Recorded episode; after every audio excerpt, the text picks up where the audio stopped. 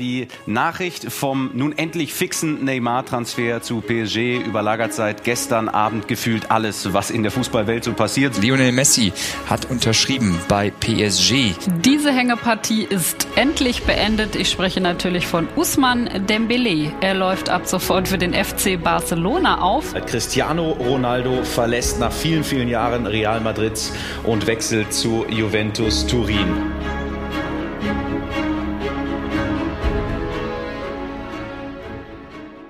Moin aus Hamburg und herzlich willkommen zu Done Deals, dem Transfermarkt-Podcast zu den spektakulärsten Transfers aus dem 21. Jahrhundert. Mein Name ist Max Ruppers und ich mache das heute hier nicht alleine. Ich bin mit äh, zwei wundervollen Kollegen dabei. Einmal Fabian Knottnerus, kurz Knoddy, ähm, bekannt aus unserer YouTube-Live-Sendung. Moin Knoddy. Moin Moin, schön, dass wir heute dazu kommen, über spektakuläre Transfers zu sprechen. Und der dritte im Bunde, auch bekannt, wenn ihr ähm, viele Texte bei Transfermarkt lest, Philipp Marquardt aus der Redaktion. Ja, moin, ich freue mich auch, äh, dass wir hier zusammensitzen. Und ihr fragt euch sicherlich, welches Thema ist heute, welcher Transfer ist es heute? Und ich glaube, ohne zu übertreiben, ist das der, bei dem jeder Fußballfan in Deutschland, der 2013 äh, einigermaßen weiß, was er noch gemacht hat, auch da weiß, wo er war. Mario Götze wechselt vom Borussia Dortmund zu Bayern München. Der spektakulärste, der meistdiskutierteste, der ja auch der Transfer, der den meisten Hass wahrscheinlich geschürt hat. Ähm, über den reden wir heute. Und wenn man 100 Fans in Deutschland wahrscheinlich fragt, dann weiß, jeder, wo er war, wie er das gelesen hat. Und ähm, Knoddy, wie war's bei dir? Kannst du dich noch genau daran erinnern, äh, wie du das erfahren hast? Ja, mein Gedächtnis ist nicht das allerbeste, deshalb liegt das ja schon ein bisschen zurück. Das ist jetzt schon neun Jahre her. Nichtsdestotrotz, ähm, man hat sich dann natürlich nochmal ähm, bei der Recherche damit beschäftigt, ähm, den, den zeitlichen Ablauf her, wie das alles abgelaufen ist. Ähm, es gab ja die Bild-Push-Mitteilung damals sozusagen äh, mit dem ähm, ja, bevorstehenden Wechsel von Götze von Dortmund zu Bayern was irgendwie so komplett aus dem Nichts äh, kam. Sollte eigentlich einen Sportbildartikel am Mittwoch geben, vor dem Champions League Halbfinal-Rückspiel gegen Real Madrid, zum schlechtesten Zeitpunkt eigentlich, den es gibt. Ähm, und das war so, man saß auch irgendwie auf dem Sofa, Champions League geguckt am Dienstag und auf einmal kam mal diese Meldung und hast gedacht, was zum Teufel passiert hier eigentlich gerade? Ähm, es gab vorher quasi kein Gerücht über Mario Götze zum FC Bayern. Es gab natürlich Spekulationen, weil er zu diesem Zeitpunkt sensationell performt hat, dass er vielleicht Dortmund verlassen könnte. Aber dass es dann von jetzt auf gleich, von 0 auf 100, sozusagen als fixer Transfer zu Bayern ver vermeldet wurde, kam, ja, wie Kai aus der Kiste. Für mich natürlich auch zu dem Zeitpunkt. Ähm, und fand's muss ich ehrlich sagen, einfach schade. Also nicht, dass es dann unbedingt Bayern ist, sondern weil er Dortmund verlässt. So als, als Fußballromantiker hofft man ja immer, der ist aus der eigenen Jugend von Dortmund, hat mit 18 zwei, drei richtig geile Jahre bei Bayern, äh, bei Bayern sag ich schon, bei Dortmund gehabt. Ähm, prägt doch mal eine Ära. Vereinsliebe, ein Totti bei AS Rom, ähm, wie es auch immer so dann ist. Steven Gerrard. Steven Gerrard, Thomas Müller bei Bayern. Ähm, bleibt dann noch einfach zehn Jahre bei dem Verein. Vor allem, weil es ja nicht so ist, dass Bayern zu dem Zeitpunkt äh, einen gnadenlosen Vorsprung vor Dortmund hatte. Nee, äh, Dortmund war zu dem Zeitpunkt äh, mindestens gleichwertig, haben zwei Jahre vor die Meisterschaft gewonnen. Von daher war es äh, für mich sehr, sehr schade, ähm, dass er überhaupt gewechselt ist. Der Punkt, dass es Bayern war, war für mich tatsächlich ein bisschen zweitrangig, natürlich auch ärgerlich in dem Moment, aber ich jetzt äh, oder ich fand es sehr schade, dass er Dortmund verlässt. Ich muss auch sagen, dass das wahnsinnig also mich als Wahnsinniger gemacht, dass er wirklich zu Bayern geht, weil ich mir gleich gedacht habe, okay, es wird Dortmund so sehr schwächen, und Bayern dann stärken und dann diese, diese Rivalität, die man damals hatte, die man vorher nicht hatte und die man auch jetzt danach nie wieder in dieser Intensität hatte. Das Champions League-Finale kam kurz danach. Ähm, Bayern war zwar schon Meister zu dem Zeitpunkt, aber in der Champions League waren beide im Halbfinale, beide waren in überragender Form. Dortmund hat die Spiele geleistet gegen Manchester City, gegen Real Madrid, äh, im Viertelfinale gegen Malaga, dieses Wunder. Ähm, dann nächsten Tag gegen Real Madrid auch 4 zu 1 zu Hause gewonnen. Und ähm, wo Mario Götze auch eine gute Leistung gezeigt hat. Ich habe mir das nochmal angeguckt, die Flanke zum 1-0 auf Lewandowski ist butterweich. Und ähm, Marc, wie war, äh, Philipp, wie war's bei dir? Hast du, hast du da damals so auch so ein gleich so mitgefiebert? Du bist man kann mal sagen, du bist auch eher im HSV behaftet, äh, aber irgendwo hat auch jeder auch deutsche Fußballfan da eine Emotion zu gehabt, direkt in dem Moment. Ja, wie Knotti das eben schon äh, relativ treffend formuliert hat. Es gab hier diesen riesengroßen Überraschungsfaktor, der immer seltener wird, auch im heutigen Fußball, denn es gibt ja viele Gerüchte, mit denen wir ja immer auch bei Transfermarkt zu tun haben, äh, die sind mit einem bestimmten Prozentsatz versehen und entweder es wird dann konkret oder es ja verselbstständigt sich wieder, es löst sich auf, aber diese Transfers, die wirklich von von jetzt auf gleich äh, wie eine Wundertüte plötzlich äh, an die Öffentlichkeit kommen, die gibt's ja eigentlich immer seltener. Und dann in so einem großen Ausmaß. Mario Götze, die Figur oder so ein bisschen das Herzstück damals äh, beim BVB wird rausgerissen und wechselt äh, zu, zu Bayern. Also sind mehrere Punkte, die dem Ganzen äh, eine besondere äh, Brisanz verliehen haben. Zu einem Zeitpunkt, der nicht schlechter hätte sein können für die Schwarz-Gelben.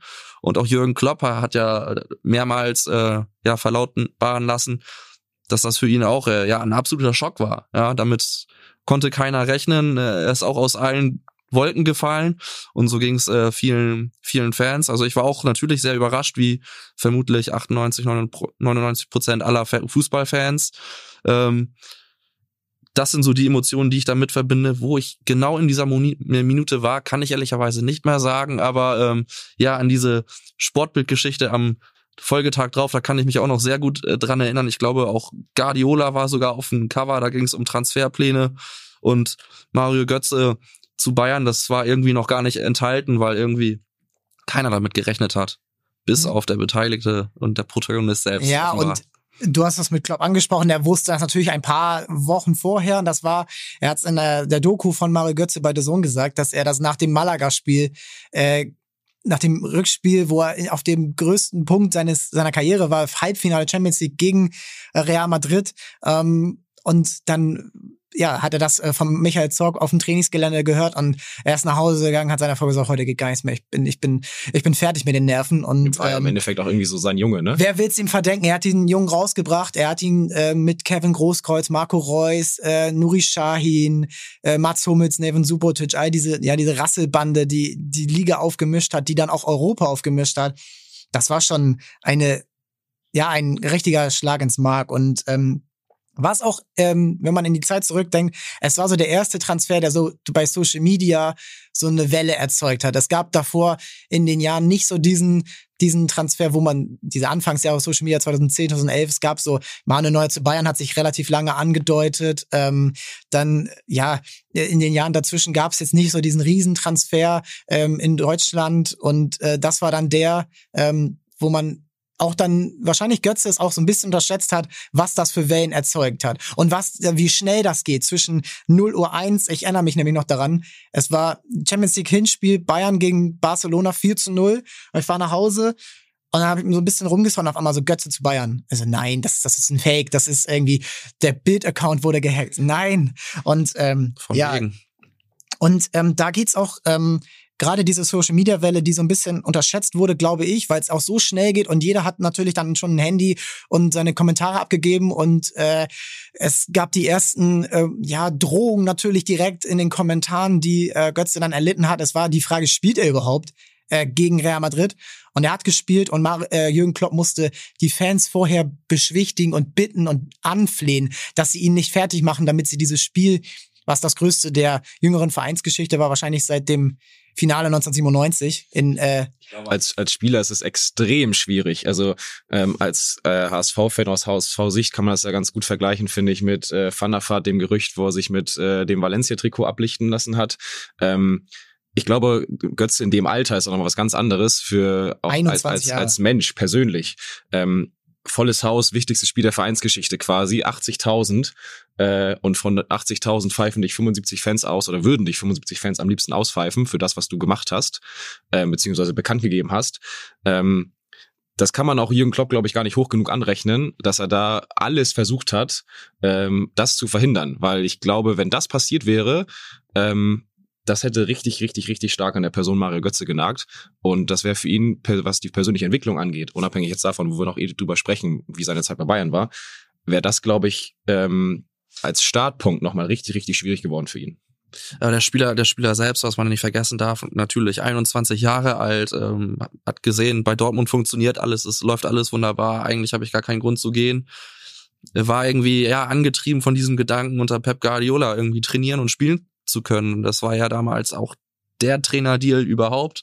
und der Name, die, die Nummer eins äh, im Weltfußball äh, auf der Trainerliste, wenn man die Chance hat, unter ihm äh, ja sein Können zu zeigen, dann möchte man sich das nicht entgehen lassen. Und äh, ja, auch von Beraterseite, da, worauf wir sicherlich nochmal eingehen werden, ähm, gab es ja Zweifel, ob das der richtige Schritt sein könnte in dem Alter, in diesem Haifischbecken FC Bayern. Aber Mario Götze wollte es unbedingt. Eigentlich wollte er viel mehr zum Trainer als, glaube ich, zu Bayern selbst. Ja, und lass mich da äh, Volker Struth, den Berater, äh, ist auch äh, eine Legende im, im Business gewesen, unter anderem auch Toni Kroos beraten. Ähm, hat in seinem Buch, was er letztes Jahr veröffentlicht hat, ges ähm, gesagt, zu dem Wechsel zu Bayern und zu Guardiola, da würde Mario sofort hinwollen. Nicht zu Bayern, sondern zu Guardiola. Und ich fragte mich, ob das gut gehen kann. Wo war der Platz für Mario in diesem Team, ähm, im Bayern-Kader? Und er sagt, der Name Guardiola hat blind gemacht.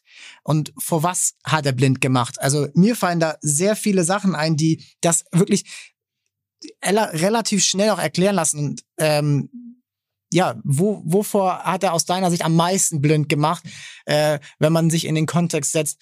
Bei welchem Verein spielt er? Wie, wie ist die Lage gerade? Dortmund ist unter den besten Vereinen Europas. Also er ist schon da. Er ist einfach schon da. Seit, und er hat Glück, dass er in einer Jugend dort spielen könnte. Aber wovor hat er aus deiner Sicht am meisten blind gemacht, Philipp? Ja, was man sich jetzt äh, im Nachgang äh, fragen muss, äh, einmal natürlich äh, mit Perspektive auf den FC Bayern und einmal mit Perspektive eben auf Mario Götze. Warum hat man vielleicht nicht die Voraussetzung oder die Bedingung noch ein bisschen äh, näher durchleuchtet, denn letztendlich ist ein Star-Ensemble da gewesen äh, und eine Offensive, bei der man sich ja eben fragen musste, wo soll Mario Götze da reinpassen. In dem Sommer kam auch noch ein Thiago mit, mit dazu, auch nicht äh, zu vernachlässigen. Ribéry, Robben, äh, Man Mandzukic, es war die geballte Ladung im Angriff. Ähm, Bayern äh, war natürlich drauf gepolt, irgendwie die, die äh, Rolle Nummer eins in Deutschland und auch in Europa wieder zurückzuerlangen. Trippelsieger unter äh, Jupp Heynckes, aber letztendlich muss man diesen Status ja untermauern und da dachte man sich eben, ja, was ist eben die beste Lösung und in dem Sinne kann man gleichzeitig auch den größten Konkurrenten schwächen, der zwei Jahre lang den Bayern mal gezeigt hat, so geht's auch. Ja, wir können euch mal den Rang ablaufen. Das hat die Bayern besonders gepiekst und dementsprechend passte Götze ja vor allem auch in dieses Muster, dann dementsprechend den Konkurrenten ja zu schwächen, obwohl er eigentlich gar nicht ideal in dieses Konzept reinpasste, was man nicht ver vergessen darf. Äh, es hieß ja auch, oder es wurde berichtet, dass äh, Pep Guardiola ja eigentlich wen anderes äh, für sich auserkoren hatte als Wunschspieler. Eigentlich sollte es Neymar sein, wäre es nach ihm gegangen, äh, das wurde zumindest diskutiert. Aber in München äh, herrschte große Skepsis, äh, weil man eben auch an die Verpflichtung von Südamerikanern in der Vergangenheit dachte, was nicht so ganz aufgegangen ist. Breno äh, zum Beispiel ist jetzt äh, nur ein Punkt, äh, Sosa. Das hat alles Julio nicht so richtig. Santos, Roque Santa Cruz selbst genau. der war nicht. Wobei top, Santa Cruz würde ich jetzt noch Ja. vielleicht ein bisschen ausklammern. Das hat äh, durchaus geklappt oder hat sich ja relativ lang gehalten. Aber man hatte große Skepsis. Äh, Uli Hoeneß hat das ja später auch so gesagt. Und dementsprechend äh, hat man äh, versucht, Guardiola, Götze schmackhaft zu machen.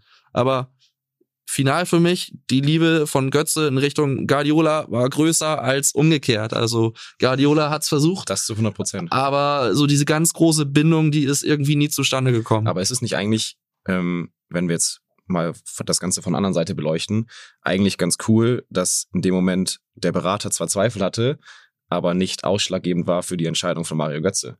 Wenn wir über jetzige Transfers denken, spielen Berater, glaube ich, eine ganz, ganz andere Rolle ähm, und haben im Endeffekt nur noch das große Geld äh, im Hinterkopf und sagen, ja, mach das doch mal, das ist doch ganz cool, wenn wir sehen, wie viele was Berater Stu natürlich auch gemacht hat durch natürlich, den Deal, ne? Aber natürlich, ist- aber generell ähm, glaube ich, spielen heute, heutzutage Berater schon eine ganz andere Rolle und sagen oder zwingen diesen Spieler vielleicht tatsächlich nochmal irgendwas anderes zu machen.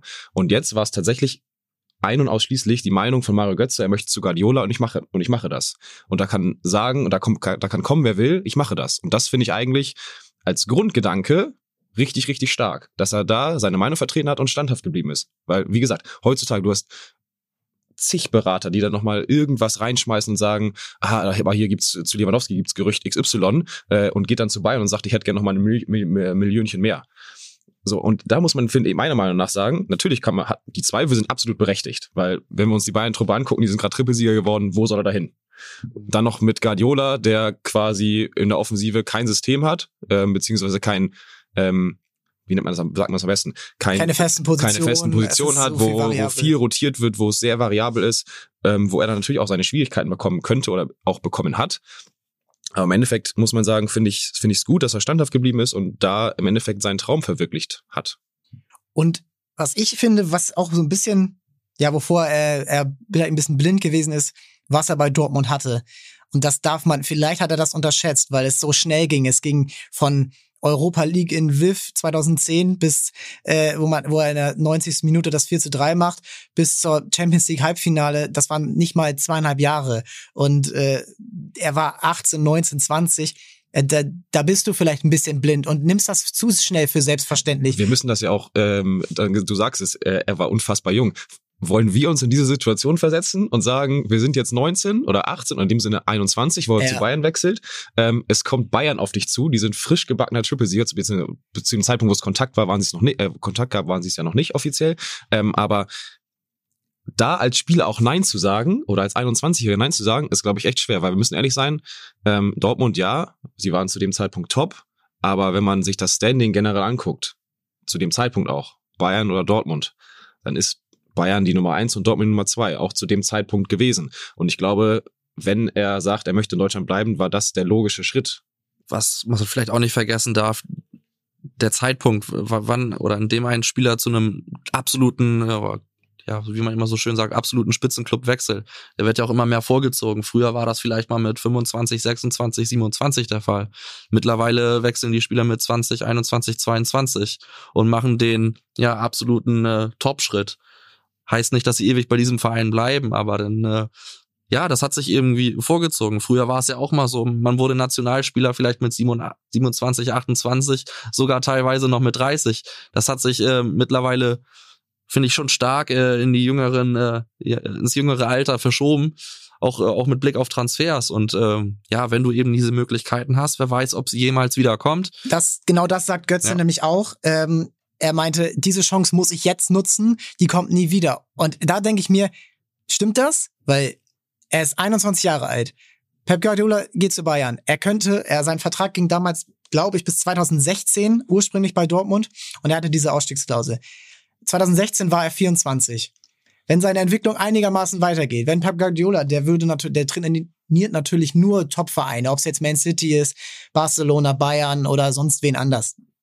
Er hätte sicherlich irgendwann nochmal diese Möglichkeit bekommen. Und was er, glaube ich, auch unterschätzt hat, ist, er war auch beim zweitbesten vielleicht oder besten Trainer war er schon, der Mainz 05 aus der Versenkung in die Bundesliga gebracht hat, etabliert hat, der Borussia Dortmund aus der Versenkung der Bundesliga zur Meisterschaft, zum Champions League Finale gebracht hat.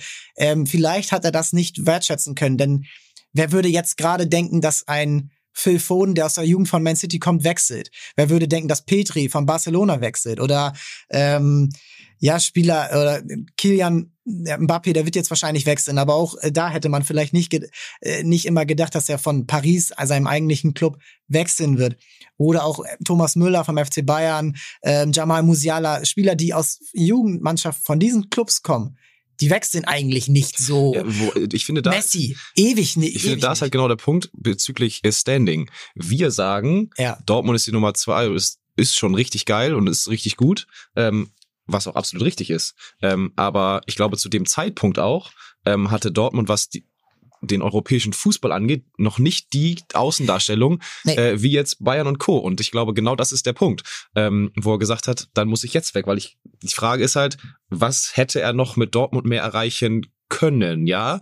Es war der Punkt, sie war noch im Champions League Halbfinale, sie war noch äh, aktiv, sie war noch, äh, hat noch die Chance auf den Titel, aber er ist Meister und Pokalsieger mit Dortmund geworden.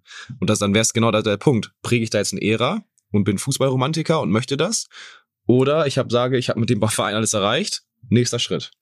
Vor allen Dingen hat sich ja auch angedeutet, und da kommen wir jetzt auch so ein bisschen in die, äh, in die erste Rubrik, was war in dem Sommer? Es hatte sich schon angedeutet, dass, wenn er nicht wechselt, eher Robert Lewandowski das, äh, das äh, der auserkorene Objekt der Begierde ist, ähm, wo man dachte, okay, dessen Vertrag läuft 2014 aus, vielleicht möchte Bayern äh, Dortmund nochmal Ablöse generieren, das waren so 30 Millionen im Raum ähm, und es waren eigentlich die größten Kandidaten Bayern und Real Madrid.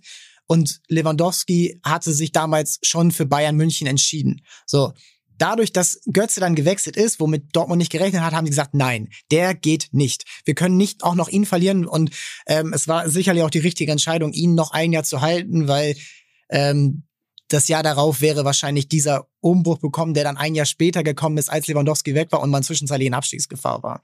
Und in dem Sommer ähm, du hast es schon angesprochen, Philipp. Ähm, Thiago ist zu Bayern gewechselt. Die anderen großen Transfers in diesem Jahr, äh, Gareth Bale, 101 Millionen zu Real Madrid. Mesut Özil, 47 Millionen von Real Madrid zu Arsenal. Das war dann so ein, äh, eine Kettenreaktion. Edinson Cavani für 67 Millionen von Neapel zu Paris. Äh, James Rodriguez vom FC Porto zu AS Monaco, die damals äh, kurz mal Geld hatten. Äh, und ähm, Juan Mata von Chase, die auch für 45 Millionen zu Man United. Und Neymar für damals waren es so ungefähr 50 Millionen, die man im Raum hatten. Mittlerweile sind es 88 Millionen mit allen Beraterhonoraren. Äh, Neymar vom FC Santos zum FC Barcelona. Borussia Dortmund holt dafür Henrik Mikitarian für 28 Millionen aus Donetsk. Pierre-Emerick Aubameyang für 13 Millionen nur äh, von Saint-Etienne und Sokrates für die Innenverteidigung von Werder Bremen für 10 Millionen. Das war ein unfassbarer Umbruch für Dortmund in damaligen Verhältnissen. Sie haben davor schon Shinji Kagawa ersetzen müssen mit Reus und Nuri Sahin mit Ilkay Gündogan, was viel besser aufgegangen ist, als man sich hätte erträumen können, weil wenn man jetzt zehn Jahre später raufguckt, die viel besseren Spieler sind zu Dortmund gekommen als die, die gegangen sind. Und Kagawa und Shahin, das hätte vielleicht auch für Götze ein kleines Warnsignal sein können, sind in anderen Vereinen nicht so, haben nicht ihren Stempel aufdrücken können, äh, wie unter Klopp eben wie sie ihm es unter Klopp konnten.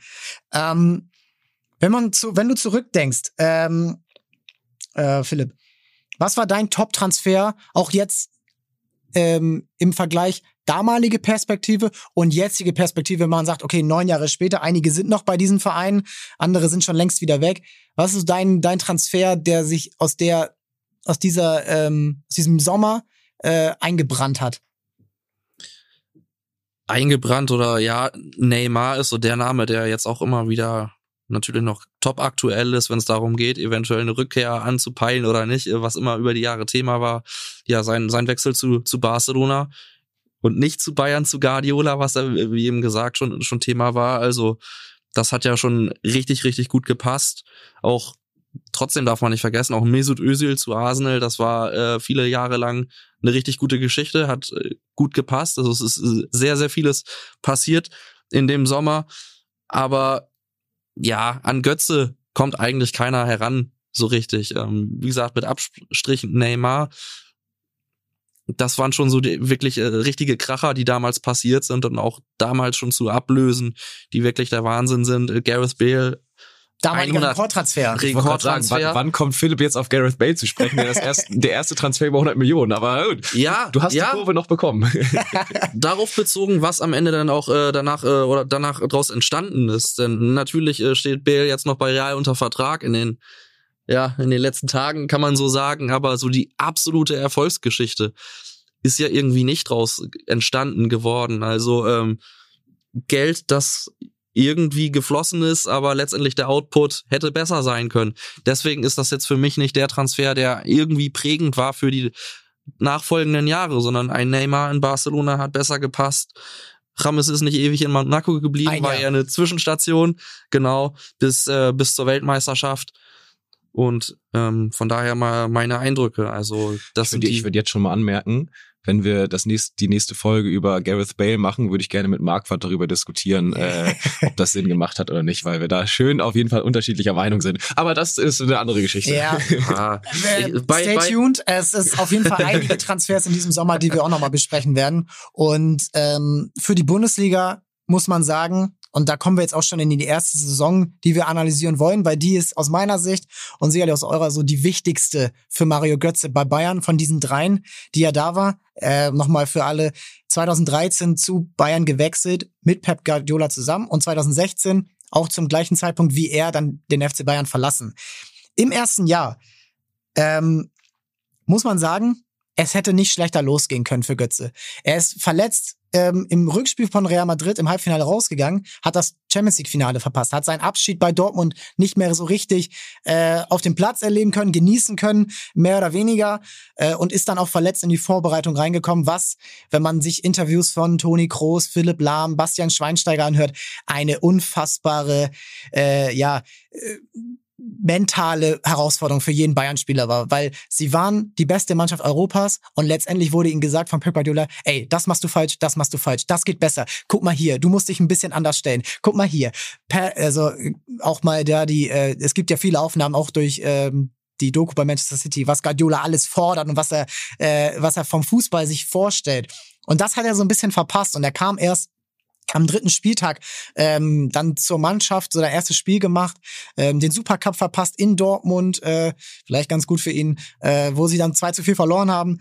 Und ähm, es ging, es ging dann so in dieser in dieser Gewöhnungsphase, wo Bayern auch noch nicht so dominant war, wie es dann am Ende in der Saison dann wurde, äh, relativ ja holprig los, ohne aber auch sagen zu können, dass es jetzt schlecht war von Mario Götze, denn äh, die die Stats sind sind top und sie sind eigentlich, kann man nicht sagen, dass er nicht erfolgreich war. Und wir, ähm, wenn man jetzt auch mal zurückblickt, wie ist das so zu bewerten? Denn Mario Götze kommt in eine Mannschaft, die relativ, die eben die beste Europas war und wo auch die besten Spieler Europas waren. Franck Ribéry in dem Jahr eigentlich für alle der Weltfußballer gewesen und ist es dann nicht geworden, weil Cristiano Ronaldo natürlich mega, gut gespielt hat.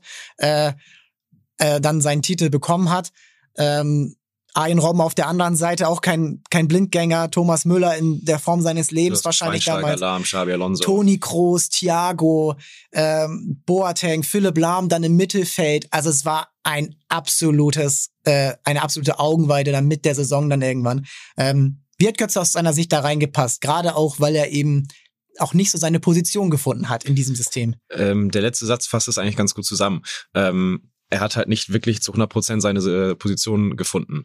Ähm, wir haben es vorhin schon angesprochen, unter Guardiola äh, hat man quasi in Offensive keine feste Position, sondern es rotiert alles ein bisschen. Trotzdem, der Großteil der Spieler hatte doch irgendwie seine Position. Es war klar, ein Rom und Ribéry kommen über außen. Es war klar, ein Alonso, Thiago und Co. spielen im Zentrum und Müller macht das Ganze ein bisschen offensiver. Das war immer klar. Und dann war das Problem, was wir schon vorhin angesprochen hatten, ähm, wo gehört Götze dann hin? Ähm, wenn wir uns rein die Stats angucken, müssen wir sagen, hat er eine richtig, richtig gute Saison gespielt. Ähm, nichtsdestotrotz, der mediale Druck, der da war und die Erwartungen, die da waren, aufgrund seiner Vorgeschichte bei Dortmund, aufgrund seiner Leistung bei Dortmund, waren leider was ganz anderes. Das geht ja schon damit los, dass er, oder dieses, diese ganze mediale Entwicklung und Erwartung und Druck geht, geht damit los, dass er bei der Präsentation äh, ein Nike-T-Shirt anzieht, obwohl Bayern als Hauptsponsor Adidas hat. Damit geht das Ganze schon los. Bevor er überhaupt ein Spiel macht, kriegt er schon wieder bei Bayern direkt äh, Hasskommentare und äh, es gibt äh, zig Artikel darüber, wie kann denn das passieren und was weiß ich. Das fasst eigentlich schon fast die erste Saison perfekt zusammen, indem man sagt, es geht schon richtig unglücklich los, ähm, dass man sich da, darüber keine Gedanken macht und dann halt auch keine Gedanken darüber macht, wo spielt man überhaupt. Ähm, wie gesagt, wenn wir uns rein die, die Stats angucken, die er hatte mit seinen 15 Toren in der ersten Saison, ähm, und ich habe mal, man muss ja auch ein bisschen recherchieren, wenn man so einen Podcast aufzeichnen möchte. Ähm, die Stats Davon gehen wir aus bei dir, ja. Selbstverständlich. Ich weiß viel, aber auch ich muss recherchieren, ja. ja. Ähm, wenn wir uns die Stats angucken und das vergleichen mit zum Beispiel einem Leroy Sané im ersten Jahr, mit einem Serge Gnabry in seinem ersten Jahr, mit einem Kingsley Coman in seinem ersten Jahr, hatte Mario Götze von allen die besten Scorerwerte. Ja. Und dann sagen wir, ja, das war nicht gut oder das war, ähm, wir hätten mehr erwartet. Aber aufgrund dieser Vorgeschichte, aufgrund dieser medialen Erwartungen, ähm, wird das Ganze, werden seine Stats irgendwie quasi unter den Tisch gekehrt. Und das ist dann irgendwie doch ein bisschen schade, muss man sagen, finde ich. Passend dazu äh, dann auch nochmal ergänzen, in Europas Top 5 liegen war unter Spielern bis 21 nur Roberto Firmino besser, ja, der damals noch für Hoffenheim spielte. Ja. Also das ist nicht zu vernachlässigen. Also 28 Scorerpunkte, Neymar, by the way, bei Barca waren es 30. Also das sind Werte, wenn man jetzt nur auf die Fakten geht, kann das Ganze nicht so schlecht gewesen sein. Ja, er hatte ähnliche Werte wie bei Dortmund das Jahr davor. Ich würde aber sagen, dass die Werte bei Dortmund ein bisschen wertvoller sind, Natürlich. weil Bayern das, äh, das dominanteste Team war. Die haben 7 zu 0 äh, bei Werder Bremen gewonnen. Du die kannst nicht nur auf Scorer gehen, keine FC, Frage. Äh, den haben den HSV äh, hergespielt. Äh, also er hat zum Beispiel ähm, vier seiner Scorerpunkte gegen den HSV gemacht. Ähm, das Hinspiel war einigermaßen in Ordnung und das Rückspiel war der 33. Spieltag. Ich erinnere mich noch super daran. Äh, da war, das war diese Niederlagenserie, die dann in der Relegation gemündet ist, weil Braunschweig und Nürnberg auch alles verloren haben. Jetzt haben wir Und den das- HSV noch untergebracht übrigens. Ja, der HSV findet hier in jeder, jeder Folge Platz, wenn ich dabei bin. Aber das ist unfassbar, dass, äh, dass das immer so ein bisschen unter den Tisch gekehrt hat. Und Mario Götze, äh, er hat auch ein Talent dafür, Tore äh, zu erzielen, die länger wirken als alle anderen. Er macht das 1 zu 0 an, äh, zum, am, äh, im Hinspiel gegen Borussia Dortmund. Er kommt von der Bank, er ist, es wurde wieder alles, es ging natürlich nur um ihn. Er hat sich wird da doch, glaube ich, auch äh, im Tunnel Er musste warm sich im gemacht. Tunnel warm machen. Er musste sich vorher, konnte er nicht dorthin gehen und dorthin gehen. Und die äh, Bayern-Mannschaft hat sich dann auf der anderen Seite warm gemacht. Und ähm, er kommt von der Bank für Mandzukic und er macht sofort das 1 zu 0. Und damals war Borussia Dortmund noch relativ auf Augenhöhe. Danach haben sie so ein bisschen abreißen lassen, weil Bayern auch einfach je fast jedes Spiel gewonnen hat und am Ende 90 Punkte hat äh, am Ende der Saison und damit ein Punkt weniger als das Jahr davor. Äh, das sind die Dimensionen, über die wir sprechen. Ein Jahr davor hat Borussia Dortmund oder zwei Jahre davor hat Borussia Dortmund den Punkterekord mit 81 Punkten gemacht. Mittlerweile ist das Standard für den FC Bayern in der, in der Bundesliga. Und ähm, auch da, ja, er macht das Tor, aber er ist Ersatzspieler. Er kommt rein. So. Und alle sagen, super Joker Mario, was für ein, äh, was für ein, äh, was für ein Glück, den noch von der Bank bringen zu können. Und der wird ja noch so gut und der wird, äh, das wird noch passieren. So, und dann kommt man in, dann kommt man in, in die Rückrunde. Die Meisterschaft war am frühestmöglichen Punkt entschieden, 26. Spieltag in Berlin. Und dann ist das erste große Spiel, und das ist ja so ein bisschen, was sich durch Bayerns Jahre jetzt durchzieht. Es gibt nicht mehr so viele Spiele, in denen du zeigen kannst, dass du ein Weltklasse-Fußballer bist, weil eigentlich bist du, äh, gewinnst du fast jedes Spiel in der Bundesliga und dann kommt es aufs Viertelfinale, Halbfinale Champions League an. Und im ersten Jahr hat es wieder für ihn, hat es nicht für ihn gereicht, dort einen Platz zu bekommen. Sie verlieren 1-0 bei Real Madrid, Karim Benzema macht das Tor. Und auch im Rückspiel dann diese glorreiche Niederlage 0 zu 4 zu Hause, Cristiano Ronaldo, zwei Tore, Sergio Ramos, zwei Standardtore. Und er hat beide Male nicht gespielt. Und es ist schon so ein Fingerzeig, dass, dass Guardiola da dann irgendwann, wie du sagst, äh, es auch weil Götze das sagt, ja, niemand hatte eine äh, Position bei Guardiola. Doch, Aaron Raum hat 90 Prozent seiner Spiele auf rechts außen gespielt. Äh, Philipp Lahm hat fast immer Sechser gespielt. Ähm, David Alaba hat meistens Linksverteidiger gespielt, irgendwann dann auch in der Dreierkette. Äh, ja.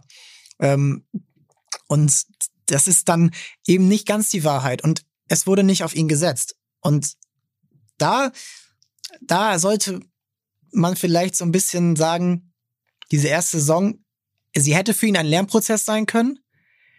Aber vielleicht ist sie das nicht geworden. Vielleicht hat er auch einfach nicht die Energie gehabt. Er sagt auch in seiner Doku, ähm, ich wollte immer zu früh, zu viel, auch nach Verletzung. Ich wollte immer wieder zu früh anfangen. Ich wollte es allen beweisen Das und wieder allen Punkt beweisen. Druck, ne? Der Druck in dem Allen- Bereich ist enorm hoch, da wieder Genau. unfassbar früh anzufangen. Und ähm, ja, wenn man sich ähm, zurückerinnert an diese Performance, die Bayern hatte, also zum Beispiel dieses Spiel Manchester City auswärts, 3 zu 1 gewinnen, sie hätten 8 zu 1 gewinnen können. Ribéry, Weltklasse, Robben, Weltklasse, Müller, Weltklasse. Äh, kann man da überhaupt erwarten, dass, dass da überhaupt irgendjemand spielt? Hätte da, hätte da Cristiano Ronaldo einen Platz finden sollen? Weil wieso sollte man die beste Mannschaft der Welt umstellen? Die Gefahr ist natürlich auch viel größer bei Bayern in so einem Star-Ensemble vielleicht mal eher unterzugehen. Du hast wirklich äh, keine fünf, sechs, sieben Ergänzungsspieler, sondern du hast nur Topstars, wie es eben gerade geschildert wurde. Genau, bei es gab Dortmund keinen Ersatz bei Dortmund. Natürlich, Dortmund war eine junge Rasselbande, alles wunderbar, alles super, nur noch keine internationalen äh, Topstars, die wurden da gerade geformt. Ähm, aber bei Bayern waren diese schon auch äh, teilweise in einem entsprechenden Alter und sich dann als 21-Jähriger dort zurechtzufinden, ist nicht leicht. Ähm, ähm, aber wie eben schon gesagt, es war im Grunde genommen eine Top-Saison und äh, hinten raus hat Götze ja auch für den DFB kein so ganz unwichtiges Tor gemacht. Da kommen, wir, da kommen wir jetzt zu. da kommen wir jetzt noch zu, ich dachte mir. Ähm, weil vor diesem Spiel, vor der, vor der WM, gab es das Pokalfinale gegen Dortmund. Man erinnert sich, Mats Hummels äh, heute hätte es gezählt, obwohl es war eigentlich abseits, deswegen hätte es wahrscheinlich noch wieder nicht gezählt. Aber mit Torkamera hätte wahrscheinlich Dortmund diesen Pokal gewonnen, der äh, für Dortmund ein wahnsinniges Signal gewesen wäre. Da nochmal, auch mit Lewandowski noch sein letztes Spiel für Dortmund, äh, diesen Pokal zu holen. Götze spielt in diesem Spiel mal von Anfang an, weil Ribéry ist angeschlagen. Ähm, Mandzukic ist schon on the way out. Äh, da war klar, der wird gehen. Ähm, dann ähm, hat man äh, dann Philipp Lahm muss früh raus, er muss dann die Position wechseln. Auch Schweinsteiger spielt in dem Spiel nicht. Ähm, und er hat, ich habe mir das Spiel angeguckt, er hat jetzt nochmal, er hat kaum Aktionen. Und wenn er mal Aktionen hatte, dann fällt immer wieder auf, er war noch in diesem Dortmund-Modus, wo jeder Pass sofort in die Tiefe geht. Und Reus und Lewandowskis Laufwege mit ihm sind perfekt abgestimmt. Und selbst Kevin Großkreuz macht alles richtig. Und ähm, bei, er verliert oft den Ball, er spielt den Pass zu früh in die Tiefe. Robben beschwert sich zwei, dreimal auf rechts außen, wie man ihn kennt, mit beiden Armen in, den, in, den, äh, in der Luft. Und es ist nicht sein Spiel. Und im Nachhinein denke ich mir so, das war vielleicht so ein Knackpunkt auf dieser größtmöglichen Bühne, Pokalfinale, konnte er es da noch nicht zeigen. Und wie du sagst, bei, bei Bayern wartet da keiner auf dich. Es wartet niemand. Dann kommt halt Shakiri. So, ja, heute wird man sagen, okay, Shakiri, aber äh, damals, das war ein absolut Top-Joker. Äh, dann kommt halt äh, ein Ribery angeschlagen von der Bank, der sofort ins Spiel reinkommt und sofort dominiert und man ihn, wie man ihn lieben gelernt hat, als auf links außen seine Aktion hat. Und ähm, ja, das war vielleicht so ein erster Fingerzeig, warum äh, es vielleicht für ihn weil er einfach noch nicht reif genug war, weil er 21 war und noch nicht das Fußball, den Fußball perfekt beherrscht hat, wie ein Philipp Lahm oder ein Toni Kroos zu der Zeit. Ja, da kommen halt immer viele Faktoren rein. Ne? Du hast es vorhin gesagt, der hat die Vorbereitung verletzt verpasst, um da den Guardiola-Stil irgendwie zu adaptieren. Ähm, dann kommt es halt andersrum wieder.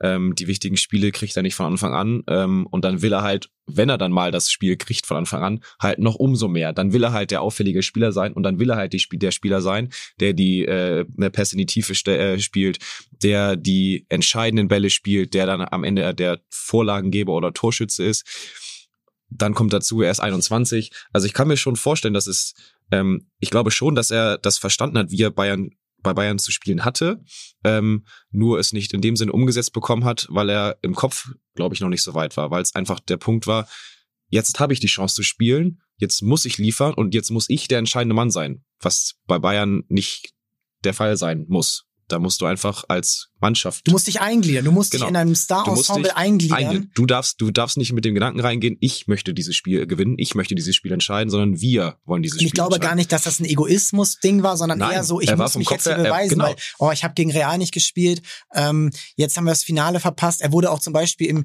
Halb, äh, im Viertelfinale gegen Manchester United, wo man kurz Gefahr lief, auszuscheiden, weil Patrice Evra ein Traumtor schießt.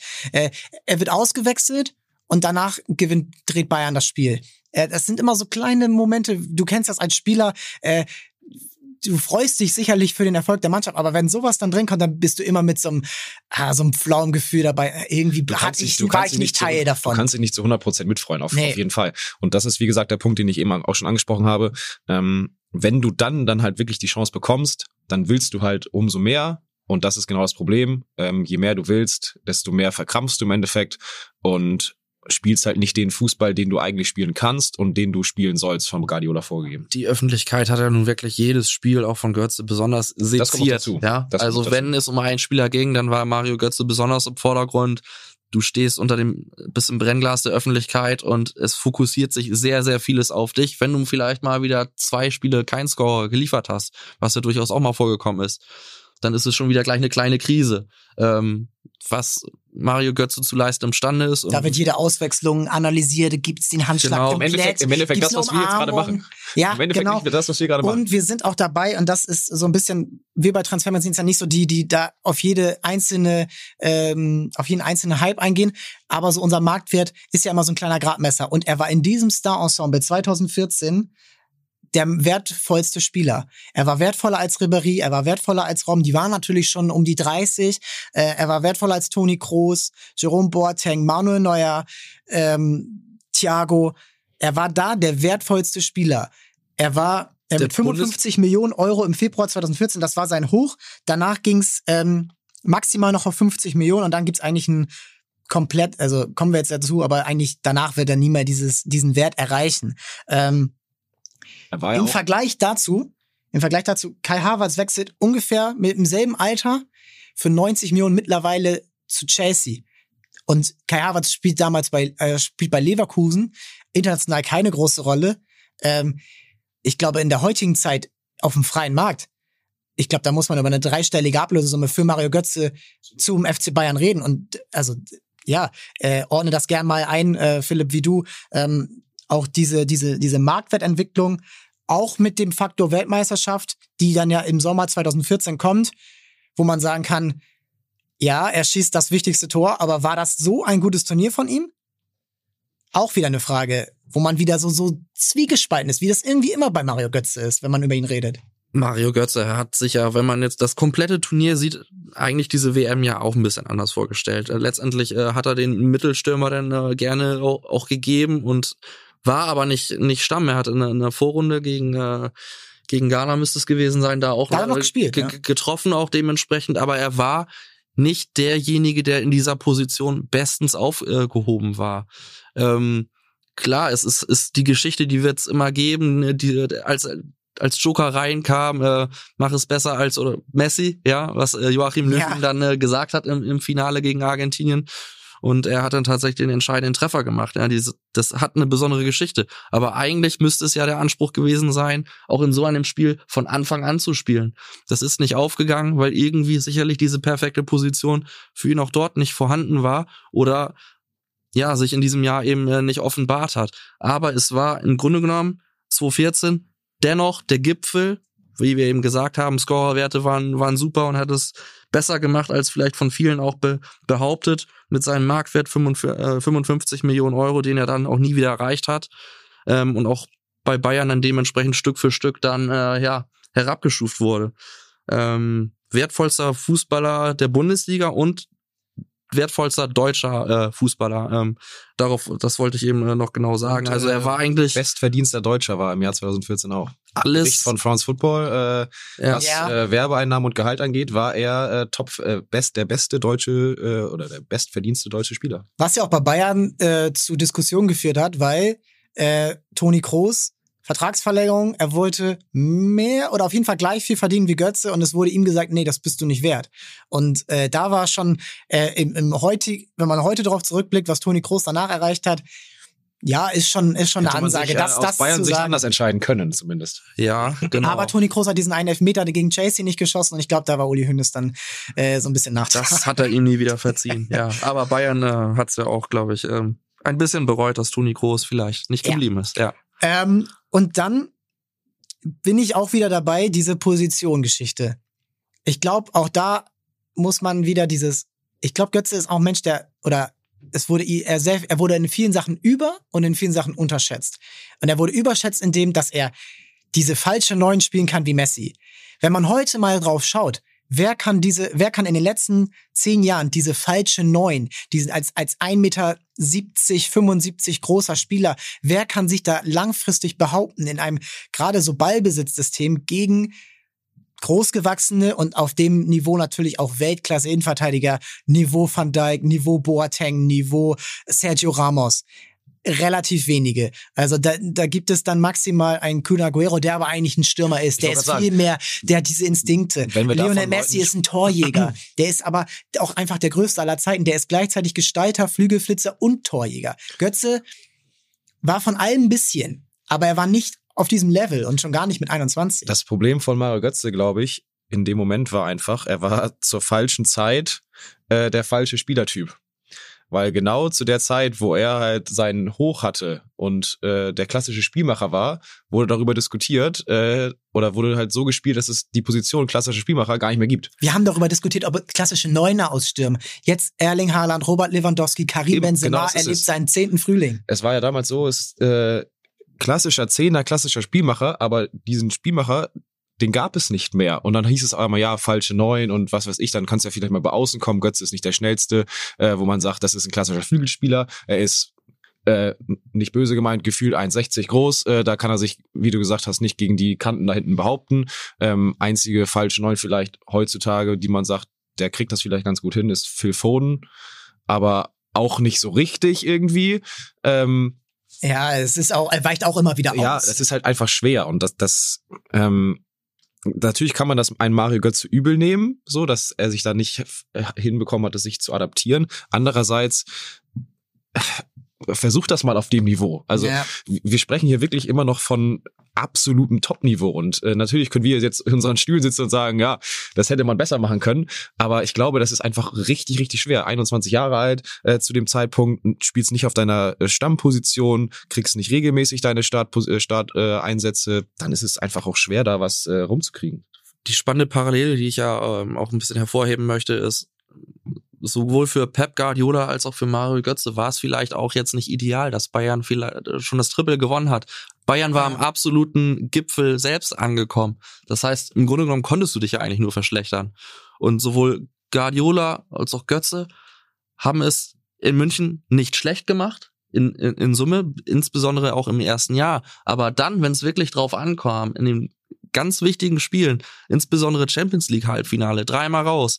Götze hat insgesamt 50 Minuten gespielt. Wir haben es eben schon angedeutet, in sechs möglichen Halbfinals. Er war Hin- immer fit, er war immer im Er war Kader. immer äh, quasi ready, ready ja, to wir sind, go. jetzt, wir sind jetzt mittendrin äh, in diesem Jahr zwei, was aus meiner Sicht das Knackpunktjahr ist, weil das erste Jahr war noch so, okay, gewöhn dich erstmal in den FC Wel- Bayern. Welpenschutz quasi. Weltmeisterschaft und dann dieses, dieses Tor, was natürlich wieder alles übertönt hat. Niemand, ich schwöre euch, niemand aus diesem 23er-Kader in der deutschen Nationalmannschaft hätte dieses Tor weniger gebraucht als Mario Götze. Wenn das André Schöle macht, wenn es Miro Klose macht, wenn es Benedikt Hövedes macht mit dem Pfostenkopfball, ähm, auch äh, äh, Ersatzspieler wie, wie Jürgen Draxler oder so, ne? Aber Mario Götze, hey, der hat schon so viel Hype gehabt. Der braucht dieses Tor nicht. Dieses Oh Götze Weltmeisterschaftstor. Ja, klar. So, das ist der, der wird da immer, der wird da sein Leben lang drauf angesprochen werden, wie Helmut Rahn früher. Äh, und das, das hätte er, glaube ich, nicht weniger gebraucht. Und dann kommt er in die neue Saison rein und es geht relativ gut los. Er trifft relativ oft am Folge. In Köln hat er ein sehr gutes Spiel. Ähm, und Bayern ist wieder top dominant und ist wieder, ähm, wieder komplett on point und die Meisterschaft ist eigentlich schon wieder ja, im Januar entschieden. Man hat noch mal so eine Niederlage in Wolfsburg, äh, aber ansonsten ist eigentlich alles durch. Und er ist eigentlich Teil des Teams, aber in dieser, diesem Jahr rotiert Pep Guardiola. Er verwirklicht sich selbst. Er spielt mit einer Dreierkette. Er spielt mit Xabi Alonso im Innenverte er als Innenverteidiger. Er spielt äh, dieses 7 zu 1 in Rom mit einer Dreierkette, wo äh, alle also alle dabei sind. Götze, Ribéry, Robben, Müller, ähm, Lewandowski ist dabei als neuer Neuner, den er sich dann noch gewünscht hat. Es ist Schlaraffenland für jeden Fußballtrainer. Und dann geht's wieder in die Crunch-Time im April. Wir nehmen jetzt auch wieder, wir nehmen im April hier auf und wir sind gerade in dieser Viertelfinale Champions League, Viertelfinale Pokal, Halbfinale, Endphase der Bundesliga. Ähm, und es war immer so unter Guardiola, die Meisterschaft war relativ früh sicher und dann kam alles, alles hat sich auf diese Halbfinals äh, fokussiert und äh, konzentriert. Im ersten Jahr Real Madrid, im zweiten Jahr jetzt der FC Barcelona und im dritten Jahr dann Atletico Madrid. Und wie du es eben angesprochen hast, Götze ist wieder nicht wirklich Teil des, des Teams. Und dann, ja, äh, gehen dann auch langsam die Position aus, wenn du jetzt auch noch einen klassischen Neuner dabei hast. Wo soll dieser Spieler, der nie schlecht spielt, aber auch nie diesen Moment hat, boah, das ist, das ist hier, ähm, Der ist unverzichtbar, den müssen wir jetzt auf jeden Fall im nächsten Spiel wieder spielen lassen. genau. so hat der er es war- nicht, ja. Der war nie da. 6 zu 1 gegen FC Porto gewonnen. Er hat gespielt. Er war nicht an einem Tor beteiligt. Er, ich habe mir die Tore nochmal angesehen. Er steht immer auf der anderen Seite des Feldes und das ist kein Vorwurf, aber es ist manchmal dann, äh, hätte da vielleicht auch, äh, ja, Pierre-Emil Heuberg äh, spielen können oder so. Und das ist dann, das ist nicht sein Anspruch. Und das ist eben auch der Anspruch, an dem er, und das hätte er sich vielleicht auch mer- merken können, an dem wirst du gemessen als Golden German Boy. Als einziger, ne, muss man ja auch sagen. Ja. Ähm, was, ich habe mir das tatsächlich auch nochmal angeguckt bezüglich seinen Leistungsdaten und du hast es auch angesprochen. Ähm, in dem Jahr hat Guardiola die Rotationsmaschine mal so richtig angeschmissen und hat gesagt, äh, wir probieren einfach mal alles aus. Ähm, Bayern war schon früh Meister und wenn du dir die Bundesligaspiele anguckst, vor den jeweiligen Halbfinalspielen in der Champions League, das war 14, 15, erst vor dem Hinspiel gegen Leverkusen, Niederlage. Götze spielt 90 Minuten. Dreimal darfst du raten, was dann passiert. Wenn Bayern in der Liga vorher verliert und dann Champions League spielt hat, dann wird rotiert. Götze, Rotationsopfer. Dann äh, hast du das Hinspiel gegen Barcelona gespielt, spielst dann wieder Bundesliga, Niederlage gegen Augsburg. Wer spielt 90 Minuten? Mario Götze. Was passiert dann wieder? Rotationsmaschine, Götze spielt nicht. Das war, glaube ich, in dem Sinne auch das große Problem.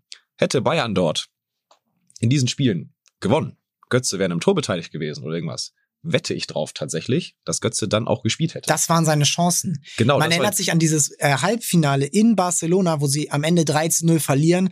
Äh, er muss am Anfang umstellen, weil er will eine Dreierkette in diesem riesigen Camp Nou gegen Messi, Suarez und Neymar in ihrer Hochphase spielen. Äh, aber er, er spielt wieder nicht von Anfang an. Und er spielt dann auch nicht. Und Thomas Müller war dann, die haben immer Thomas Müller und Götze auf der Bank eingeblendet. Äh, und ja, äh, das waren so viele Verletzte dann auch dabei. Robben Ribéry, beide verletzt. Äh, und sie haben nicht die Minuten bekommen. Und da ist dann auch die Frage, du wolltest so sehr für diesen Trainer spielen, Philipp. Äh, du hast angesprochen für Guardiola. Und der lässt dich eigentlich links liegen und lässt dich dann nur in den unbedeutenden Spielen gegen den FC Augsburg ran. Und dann hast du nicht mal, dann hast du nicht mehr überzeugt. Das hat Götze ja auch dann im Nachgang äh, nochmal dann im Interview auch gesagt, ne? Also eigentlich fußballerisch alles ideal, was du da unter Guardiola mitnehmen kannst, ist schon der Wahnsinn. Nur irgendwie die Empathie, die Bindung zum Trainer selbst, die war irgendwie dann nicht, nicht vorhanden. Und was enorm wichtig gewesen wäre, um vielleicht auch noch eine größere Bedeutung kriegen zu können, in entscheidenden Spielen da sein zu können.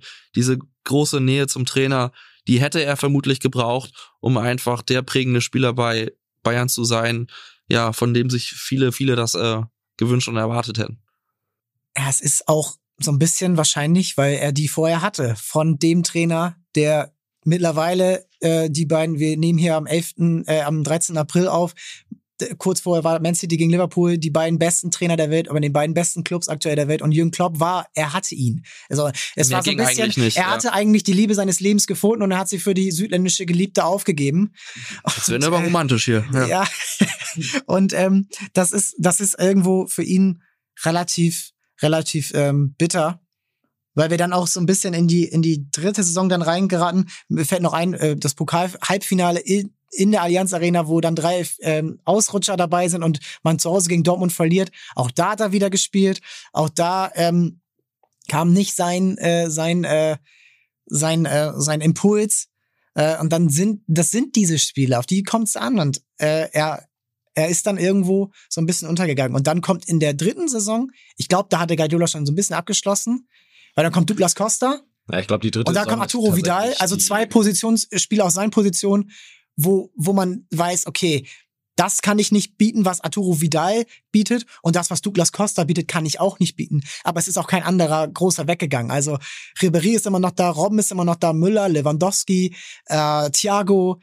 Es ist ein Weltensemble und er hat, glaube ich, da schon so ein bisschen gemerkt und da hat man auch die ersten Gerüchte gelesen oder Artikel gelesen, 2015 im Sommer, Junge, nun geh doch, geh doch irgendwo hin, Arsenal, Man City, es gab Gerüchte. Versuch irgendwo anders einen Neuanfang. Eine Verletzung kam ja auch noch dazu, ne? Also Das er war noch dazu. eine längere Weile lang raus, Ich die ihn sagen, die- zurückgeworfen hat. Die dritte Saison ist eigentlich ähm, natürlich leistungstechnisch die schwächste, aber auch aufgrund halt seiner Verletzung. Ich glaube, da kannst du ihm ähm, am wenigsten irgendwie sportlichen Vorwurf machen, weil er hat, glaube ich, inzwischenzeitlich ein halbes Jahr kein einziges Spiel absolviert. Ähm, und dann hast du, hat Max das äh, Star-Ensemble angesprochen, äh, du bist ein halbes Jahr raus, kommt dann mal wieder in die Truppe rein. Ähm, das ist, glaube ich, extrem schwer. Mit der Vorgeschichte aus den zwei Jahren davor, wo es eh schon sportlich für ihn ähm, äh, nicht 1A lief. Von daher würde ich die Saison, würde ich meiner Meinung nach auch am meisten ausklammern und dann sagen, ähm, die zu bewerten ist schwierig. Ähm, auch da kann man dann sagen, wenn er dann wieder fit ist, einen Monat oder zwei, dann kann man sagen, okay, jetzt müsstest du wieder einen Impact, Impact haben langsam, der dann auch nicht kam. Ähm, aber sonst würde ich die Saison quasi ausklammern, weil er, wie gesagt, fast ein halbes Jahr raus war, verletzungsbedingt. Aber auch da war es dann wieder die Richtung, in der Crunch-Time war er dann offiziell wieder fit. Ja. Ähm, und auch da ist dann wieder nichts gekommen. Gleiche Und- Geschichte äh, wie 14, 15, 15, 16 auch die Ligaspiele davor gemacht äh, und dann rausrotiert in der Champions League im Halbfinale. Vielleicht war er da nicht ganz so stark im Fokus wie in den beiden Jahren zuvor, weil vieles drehte sich dann ja auch um, um, um die Frage, macht Pep Guardiola weiter bei Bayern oder nicht? Also irgendwie gab es gefühlt dann nur noch dieses eine Thema. Hatten sogar einen Meisterschaftskampf so ein bisschen mit Borussia Dortmund, So ein bisschen. die unter Thomas Tuchel dann überzeugt haben. Vieles kreiste dann um, um, um diese Frage, bis diese dann irgendwann entschieden wurde und klar war, dass Pep Guardiola den Bayern verlässt und äh, am Ende dann ja für beide Seiten so dieses unvollendete Abenteuer dann ja ja zu Buche stand. Ja, man muss sich nur an das Rückspiel gegen Atletico Madrid im Halbfinale erinnern. Bayern spielt, wie Guardiola auch selbst sagt mittlerweile, das beste Spiel, was er jemals äh, gecoacht hat. Auf jeden Fall unter Bayern. Äh, alles ins, insgesamt kann ich es jetzt nicht beurteilen. Aber ähm, bei Bayern Und dann kriegst du einen Konter, Antoine Griezmann macht das 1 zu 1, Müller schießt, verschießt, glaube ich, noch einen Elfmeter. Ja. Äh, und äh, du scheidest aufgrund der Auswärtstorregel aus. Und ja, das ist dann so ein bisschen auch so das Ende ähm, gewesen. Und ähm, ja, letztendlich sind wir dann auch so ein bisschen beim Fazit über diesen Transfer. Und ähm, da kommen wir zu unserer zweiten Rubrik. Ähm, und zwar drei, drei Leute, drei Perspektiven. Und ähm, da haben wir aber auch ähm, eine User-Meinung von, ähm, von einem BVB-Experten bei uns äh, im Forum bekommen. Äh, Julius, ähm, Marktwert, äh, Transfermarktname ist Savares 03. Und wir hören einfach mal rein. Ähm, wir hören einfach mal rein, wie er aus, äh, aus der Dortmund-Sicht ähm, als erste als erste Perspektive, wir gehen auf die drei Perspektiven Borussia Dortmund, FC Bayern und dann aus Mario Götze Sicht ein. Und ähm, ja, wir hören einfach mal rein, wie er das am Ende dann beurteilt.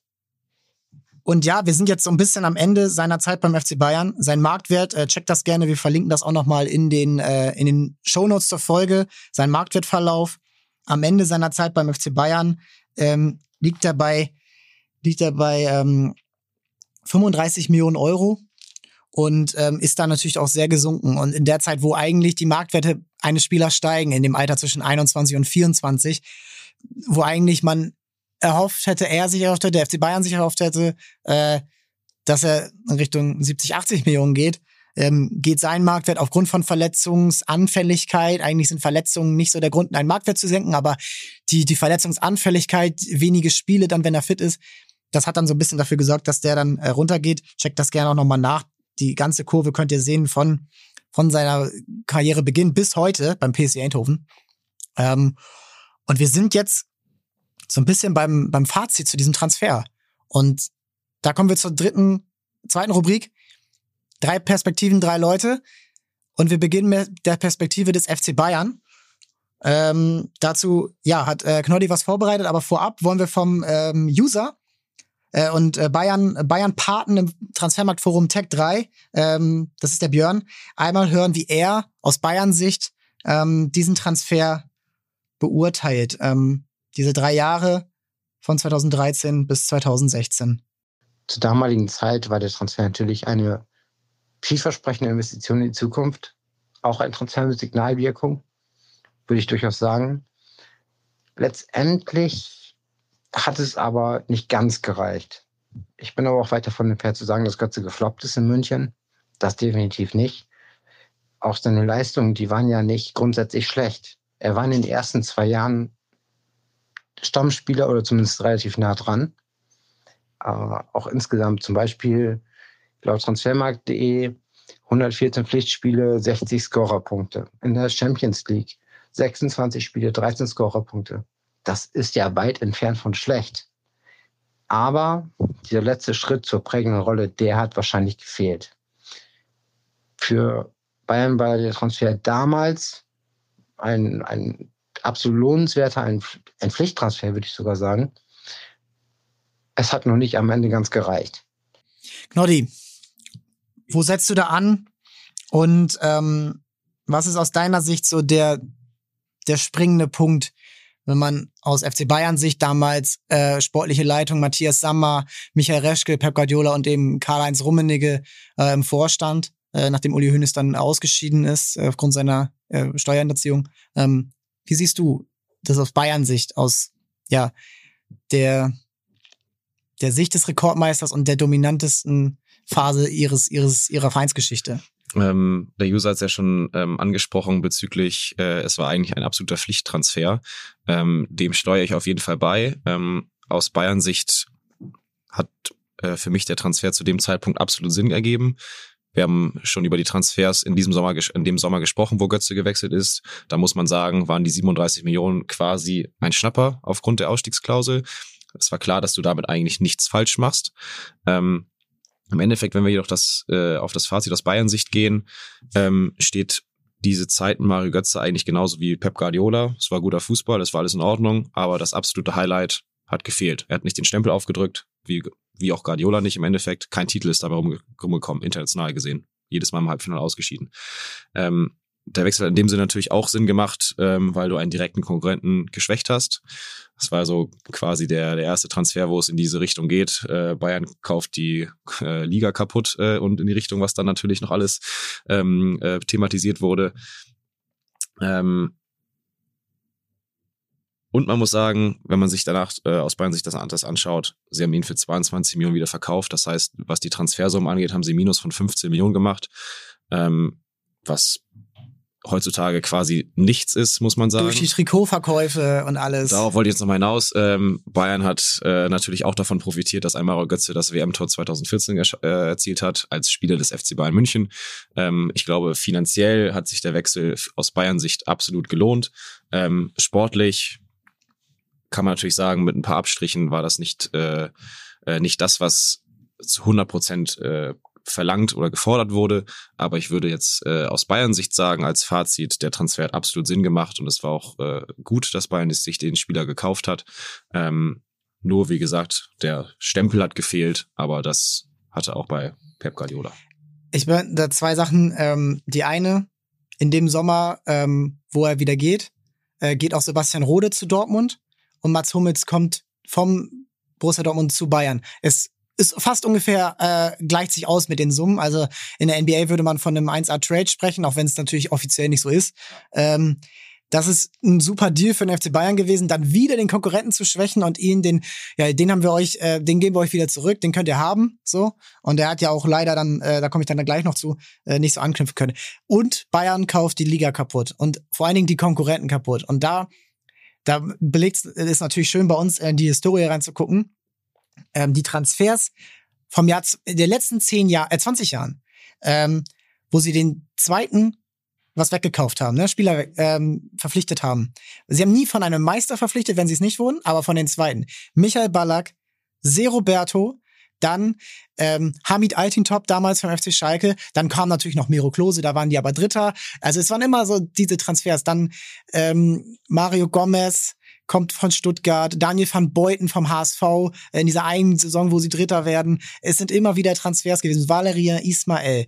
Ähm, und jetzt, äh, das zieht sich bis heute durch. Äh, damals 2017, ähm, 2018 Leon Goretzka, jetzt Marcel Sabitzer, Upamecano und den Trainer auch noch für 25 Millionen mit verpflichtet. Man muss den Bayern sagen, es ist schon, man kann schon so einen kleinen Plan dahinter erkennen. Und ich würde dich jetzt ja fragen, die, die ich würde dich eine Sache ja, fragen. Ja, sehr gern. Würdest du aus Bayern Sicht sagen, hilft ihnen das mehr insgesamt als gesamtes FC Bayern Konstrukt, als deutsche Mannschaft, äh, auch als Vertreter der Bundesliga, hilft ihnen das oder schadet ihnen das eher, weil sie eigentlich den Wettbewerb, in dem sie jede Woche spielen, komplett entwerten? Und jetzt schon, wir sind im April, jed niemand glaubt daran, dass irgendwie noch die Meisterschaft klar wird. Und es gab in den letzten zehn Jahren einmal am letzten Spieltag eine Entscheidung für die Meisterschaft, 2019. Und ansonsten war es eigentlich immer klar, dass Bayern Meister wird. Hilft Ihnen das oder schadet Ihnen das eher? Hilft. Äh, ganz klare Meinung. Es geht darum, äh, als FC Bayern Titel zu gewinnen. Der Weg Aber was ist der Titel noch wert, wenn du ihn eh jedes Jahr gewinnst? Gut, ähm, das ist dann die Beurteilung der Fans generell. Ich glaube, als Verein wirst du im Zweifelsfall daran gemessen, wie viel äh, Titel hast du in deinem Museum stehen. Und dann ist es Bayern, meiner Meinung also wenn ich Bayern München wäre, wäre es mir völlig egal, ähm, ob die Leute sagen, oh, das ist aber gar nicht mehr so viel wert, dass du Meister wirst. Das ist eh achtmal Folge geworden. Nö, dann kannst du sagen, ja, ich bin so geil, ich bin achtmal Folge Meister geworden. Die Art und Weise, natürlich kannst du darüber äh, äh, diskutieren, ob das immer vernünftig ist, äh, dem zweiten oder dritten dann den besten Spieler wegzukaufen, aber es ist der normale Weg in der Nahrungskette. äh, Leipzig macht oder Leipzig, Dortmund und Co. machen das Ganze halt mit Gladbach, Frankfurt und äh, Hoffenheim. So, also das ist der normale Weg. Bayern ist halt im Endeffekt, was die Bundesliga angeht, da das Ende der, der Nahrungskette. Ich wollte gerade sagen, es, es, das hat es immer schon gegeben, dass Konkurrenten das gibt es sich gegenseitig Spielerwerk kaufen. Das macht nicht nur Bayern. Ne? Aber in ja. anderen Ländern ist es ein No-Go von Barcelona zu Real Madrid zu wechseln und es ist relativ unwahrscheinlich, dass in diesem Sommer ein Spieler von Man City zu Liverpool oder andersrum wechselt. Es ist auch natürlich Paris ist noch ein Sonderfall in in Frankreich, äh, würde ich aber ähnlich sehen. Und ich glaube, da die Bayern sich oft über diese TV-Gelder und solche Sachen beschweren, könnte man nicht, hätte man nicht Borussia Dortmund lieber sagen, also natürlich sie hatten sie ja schon geschlagen, ohne einen Spieler zu verpflichten. 2013, das Triple gewonnen. Mit 25 Punkten Vorsprung Meister geworden. Und dann in drei, in vier Jahren drei Spieler zu verpflichten, damit Dortmund eigentlich immer wieder zurückzuwerfen. Das ist natürlich legitim und sie gewinnen den Titel. Aber wenn man sich anschaut, das ist so mein letztes Fazit vielleicht dazu und ähm, würde nochmal überleiten. Ähm, wenn man sich anschaut, wie wenig Leute noch die Meisterschaft auf dem äh, Marienplatz feiern, dann denke ich mir, ist es das wirklich wert? Auch wenn es natürlich am Ende steht, okay, 30 mal deutscher Meister, 35 mal deutscher Meister, wenn es am Ende niemanden mehr interessiert. Die Diskussion um die Playoffs kommt nicht umsonst mittlerweile. Und ich glaube, mit diesem Götze-Transfer hat sie so ein bisschen den Anfang genommen. Und selbst die Bayern selbst reden ja schon von Playoffs. Ähm, das ist so die Frage. Was würdest du dem FC Bayern für eine Note, äh, für eine Schulnote geben, wenn du sagst, okay, ähm, alles in allem kommt nur sportlich gesehen. Äh, was würdest du, was würdest du dem FC Bayern für eine Note geben, diesen Transfer gemacht zu haben, mit dem, was dann am Ende dabei rausgekommen ist und für wie er dann auch wieder gegangen ist? Äh, sehr gute Frage. ähm, von einer 1 und 2 können wir nicht, können wir nicht sprechen, weil dafür hatte er, wie wir jetzt äh, über die letzte Stunde, glaube ich, mittlerweile schon ja. äh, diskutiert haben, ähm, nicht genügend Impact. Ähm, da gehe ich äh, mit der klassischen Schulnote 3 befriedigen. Es war okay, ähm, aber es war bei weitem nicht so, dass ich sagen müsste, es war eine 4, 5 oder 6, ähm, weil dafür aus, aufgrund der Punkte, die Scorewerte waren in Ordnung, ähm, Ablöse, die gezahlt wurden, wieder generiert wurde, war in Ordnung. Äh, der finanzielle Aspekt bezüglich WM-Torschütze als FC Bayern-Spieler war in Ordnung. Ähm, Finde ich, kann man da vollkommen äh, sagen, das war ein befriedigender, befriedigender Wechsel, aber kein guter und kein nur ausreichender. Also ich finde, da geht man mit einer klassischen 3 aus Bayern-Sicht, machst du da nichts falsch. Ich würde es, wie gesagt, nicht, nicht höher bewerten, weil dafür hat er sportlich gesehen zu wenig Impact und hat jetzt nicht das geleistet, ähm, was er hätte leisten sollen, erwartungstechnisch. Hast du dazu noch Punkte, Philipp? Ja, ich dachte gerade an das frühere Zeugnis, da hieß es auch gerne, er war stets bemüht. Er hat es oftmals, äh, war auch Output da, aber nicht eben über die Konstanz, äh, die man eigentlich äh, ja von vielen Perspektiven erwartet hätte, dann hinten raus mit der Verletzung, die ihn aus dem Konzept gebracht hat und ja, aber diese Parallele, wie gesagt, zu Guardiola ist relativ verblüffend, weil für beide das Abenteuer München irgendwie nicht formvollendet war ähm, und die Enttäuschung am Ende größer war, glaube ich, als, als die Erfüllung. Oder ja, das, was man eben entsprechend äh, eigentlich auch zeigen wollte innerhalb dieser drei Jahre. Immer mit dem Kratzen an der Spitze, aber dann am Ende doch dem Scheitern, ähm, ja, was sich für beide Guardiola und Götze dann am Ende zugetragen hat. Also von daher bei einer Note, ich sehe mich auch tendenziell im Dreierbereich. Ähm, wenn man das jetzt ein bisschen splittet, ähm, das erste Jahr war es wahrscheinlich schon eine Note zwei. Mit dem Tor zum Ende hin ist es vielleicht sogar mehr. Also man kann auch nicht einfach sagen, so ein 21-Jähriger, der schießt alles kurz und klein. Also dafür hat er wirklich geliefert hinten raus, ähm, die letzten beiden Jahre, haben diese Note aber natürlich äh, nach unten gezogen. Und wie gesagt, das findet nicht in einem Vakuum statt. Es gibt immer noch einen Verein, von dem er gewechselt ist, der direkter Konkurrent war. Und ähm, da frage ich dich einmal jetzt dazu, Philipp. Mhm. Äh, und aber auch hier haben wir von unserem ähm, Marktwert-Admin Julius, ähm, BVB-Fan, äh, Name Savares03, äh, eine kleine Sprachnachricht bekommen, wie er damals diesen Transfer auch vernommen hat und dann eben auch die Entwicklung von Mario Götze und dem BVB eben danach dann auch vernommen hat. Aber damals war ich niedergeschmettert. Mario Götze geht zu Bayern München. Zu einem Überfluss verletzte er sich im Rückspiel gegen Real Madrid, musste früh raus und konnte dann auch nicht im Finale der Champions League spielen. Und das Spiel war knapp und wir hatten es verloren. Und wir hatten nicht nur die Champions League verloren, wir hatten die Meisterschaft verloren. Und wir hatten leider auch Mario Götze verloren. An die Bayern. Bis dahin war das mein Überspieler. Seitdem guckt man hin, aber es ist nicht mehr der Mario Götze von damals. Philipp, wie ist es aus deiner Sicht für Dortmund? Ähm, aber auch, weil Mario Götze ja wieder zurückgekehrt ist, seine Zeit mit dem Verein zusammen zu bewerten. Ja, ich muss sagen, also die, diese die Nachricht, äh, die wir jetzt eben gerade gehört haben, die fasst so die ganze Emotion, die äh, mit dem Transfer verbunden waren und eigentlich ideal zusammen. Ähm, das war so ein bisschen, ich würde es nicht so martialisch vielleicht formulieren, nicht Anfang vom Ende, aber letztendlich wurde Dortmund da das Herzstück rausgerissen und Götze selbst hat für seine weitere Karriere eine gewisse Art von Knick, wenn auch erst mit Verzögerung bekommen. Ja, wenn man sich äh, an die damaligen Aussagen auch von Hans-Joachim Watzke, BVB-Geschäftsführer erinnert, nachdem dann auch noch Lewandowski ähm, ja, nach München ging, dann anhört, der sagte, die Bayern wollen uns zerstören, weil einfach mal 110 Millionen Euro Marktwert dann auch äh, ja, an die ISA gewechselt sind. Das ist nicht zu verachten. 220 Millionen Shift, also das ist ja auch, das kommt ja noch dazu. Es ist doppelt so wirkungsvoll. Richtig, für, für Dortmund war es einfach ein Einschnitt äh, an der Stelle. Man war super unterwegs und äh, keiner weiß natürlich, was passiert wäre, wäre Götze dann noch geblieben. Man muss diese Leistung erstmal bestätigen, aber dann, äh, dann dieses Champions League Finale dann auch noch in London. Das geht eigentlich nicht besser. Nur dann, das Wort Nahrungskette haben wir vorhin auch schon äh, von, von Knotti gehört. Dortmund hat eigentlich nur eine Chance, höher in dieser Nahrungskette zu sein, wenn sie sich dauerhaft oben etablieren. Und das geht nur, wenn du Spieler wie Götze hältst. Ähm, das hat nicht funktioniert. Letztendlich ähm, ist Götze nie wieder zu dem Spieler geworden, der in der Anfangsphase bei Dortmund war.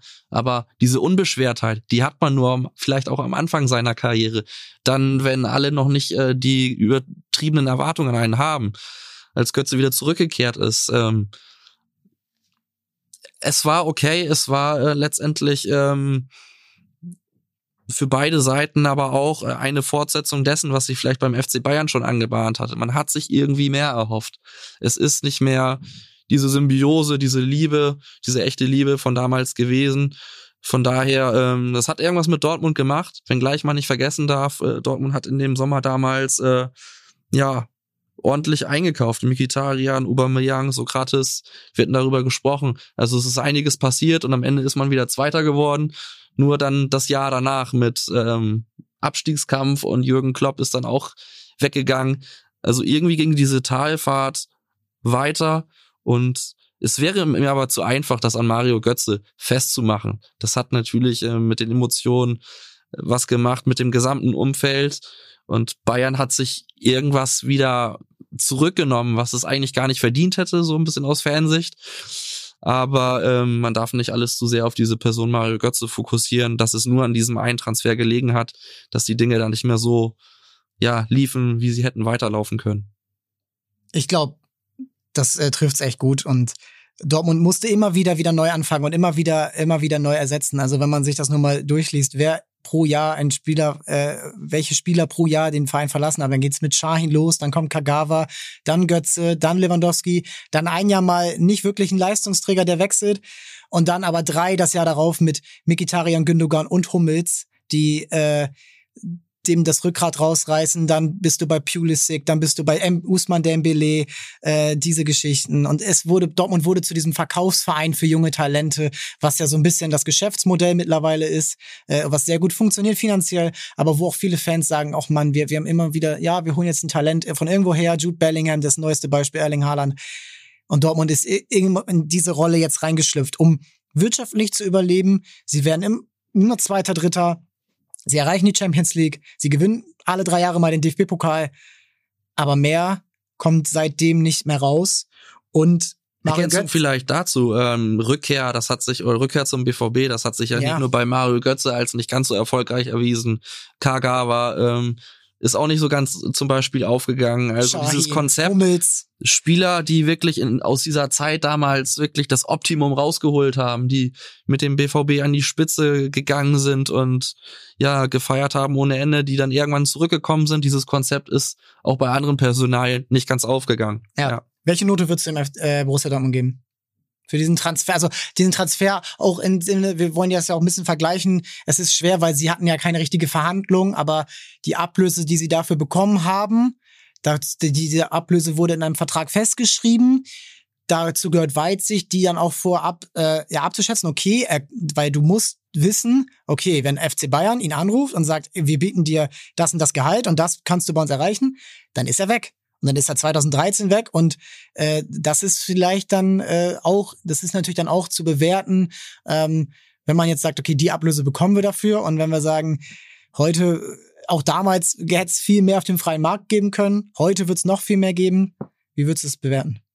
Also wenn man jetzt das jetzt darauf äh, fokussiert, wenn man schaut, was hat Dortmund mit dem Geld vielleicht auch gemacht, wie haben sie danach verfahren, wen haben sie Ja. geholt, dann würde ich dem Ganzen schon eine Note zwei bis drei geben. Man hat immerhin noch eine festgesetzte Ablöse bekommen. Man darf nicht vergessen, 37 Millionen Euro, das ist immer noch okay. Man hat Mkhitaryan 28, Aubameyang 13 geholt. Aubameyang war auch eine ganz prägende Figur in den Folgejahren, das darf man nicht vergessen. Letztendlich sind dir dann auch die Hände gebunden als Verein. Und das kann ich, äh, das muss man in dieser Note auch berücksichtigen. Ähm, man kann es Dortmund nicht anlassen, dass Götze weggekauft wird, wenn es diese man kann sagen, man darf diese Ausstiegsklausel nicht im Vertrag vereinbaren. Das, finde kann man. Das, Das, ist kann der man. einzige Punkt, den du ihnen vorwerfen kannst. Genau. Das, was das, sie danach mit dem Geld gemacht haben, generell, Das war was okay, sie immer mit dem ja. Geld aus Verkäufen gemacht haben, da kannst du nichts gegen sagen. Da kannst du sogar fast sagen, wir gehen Richtung eins, weil äh, sie jedes Mal danach einen Spieler geholt haben, der quasi ohne Probleme diese Lücke geschlossen hat. Fast. Jetzt- Dass es nicht mehr dazu gereicht hat, ja. Genau. Aber ich, ich gehe da auch mit, was das Wahrscheinlich, wahrscheinlich, wie, wie du es gesagt hast, äh, eigentlich äh, ist zwei bis drei auch ein bisschen zu pessimistisch gedacht, weil letztendlich Dortmund nicht aus dieser Nahrungskette rauskam, dass man die Spieler, die dann auch im Nachgang kamen, äh, Aubameyang und Co. Mikitarian, ähm, auch viel eher dann dementsprechend wieder an größere Vereine abgeben musste. Also man ist aus diesem Kreislauf nicht rausgekommen. Mario Götze war stellvertretend für diese Personalien, die sich beim BVB super entwickelt haben, aber dann auch mit entsprechender Zeit den Schritt zu dem nächsten größeren Club gemacht haben. Das glaube ich auch. Und Dortmund kann man nur gratulieren. Mario Götze kannst du ihm nicht gratulieren. Und um das hier auch jetzt zu einem Fazit zu bringen, zu beenden, das ist die Note 5. Das tut mir leid, aber er weiß es sicherlich auch selber. Und äh, ich meine, wie viele Interviews hat er jetzt gegeben, dass er vielleicht auch hätte was anderes machen sollen, dass er vielleicht ähm, da noch nicht bereit für war, dass er vielleicht auch dann äh, im Nachgang dann die falschen Entscheidungen getroffen hatte, dass vielleicht Liverpool die richtige ähm, Wahl gewesen wäre, als Klopp ihn dort haben wollte 2016. Ja, und er hat vieles versucht. Man kann ihm wirklich nicht Arbeitsab Arbeitseifer absprechen. Er wollte eher zu viel. Und ja, 2020 war es dann schon zu Ende bei Dortmund, vier Jahre. Und letztendlich war auch das ähnlich wie bei Bayern so ein leiser Abschied. Und jetzt nach zwei Jahren Eindhoven geht's wieder nach Frankfurt in die Bundesliga, also genau dorthin, wo er hin will. Champions League wird er spielen. Alles richtig gemacht, kann man sagen, aber das ist jetzt super spannend zu sehen, wie er mit 30 Jahren, wie er auch in dieser neuen Rolle in einer ja umformierten Mannschaft, Frankfurt hat immer viele Transfers im Sommer, da jetzt seine Rolle finden wird und ja auch schauen muss, dass er wieder auf dieses Bundesliga-Level kommt, denn Eindhoven war in Ordnung, aber es war eben die Eredivisie, es war die Europa Conference League. Das ist jetzt schon ein anderer Schnack in der Bundesliga und ich bin sehr gespannt darauf, wie er das lösen wird und ja, ich glaube, alles allem muss man dann aber trotzdem sagen, dass dieser Transfer, dieser Wechsel für ihn vieles kaputt gemacht hat und so viel weggenommen hat von dem, was hätte sein können. Es gibt so viele What-Ifs, die man daraus spinnen kann. Wir lassen es jetzt. Aber das ist dann das Fazit. Das Mario Götze, wie er es auch, glaube ich, selbst jetzt nach und nach zugibt, heißt, das war die falsche Entscheidung.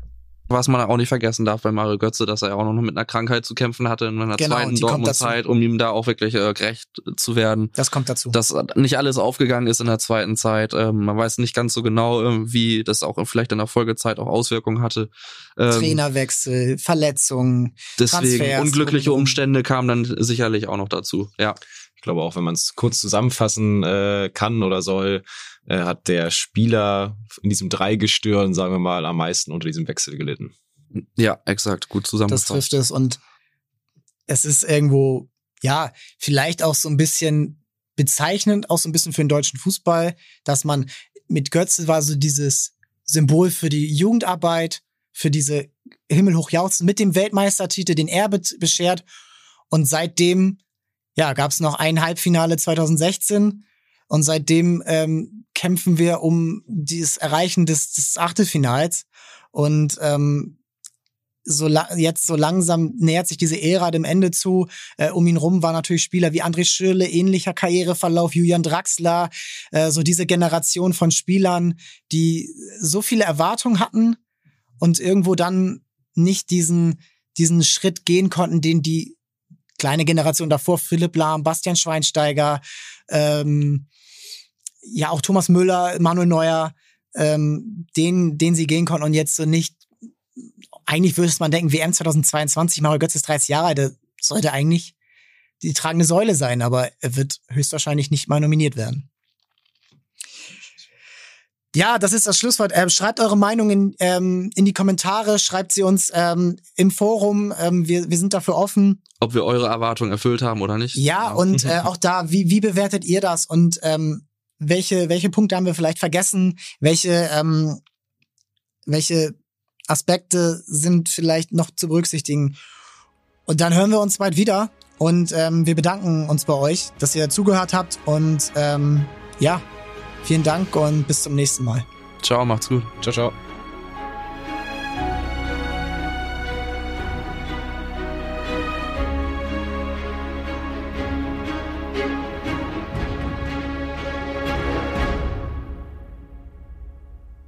Dieser Podcast wird produziert von Podstars bei OMR.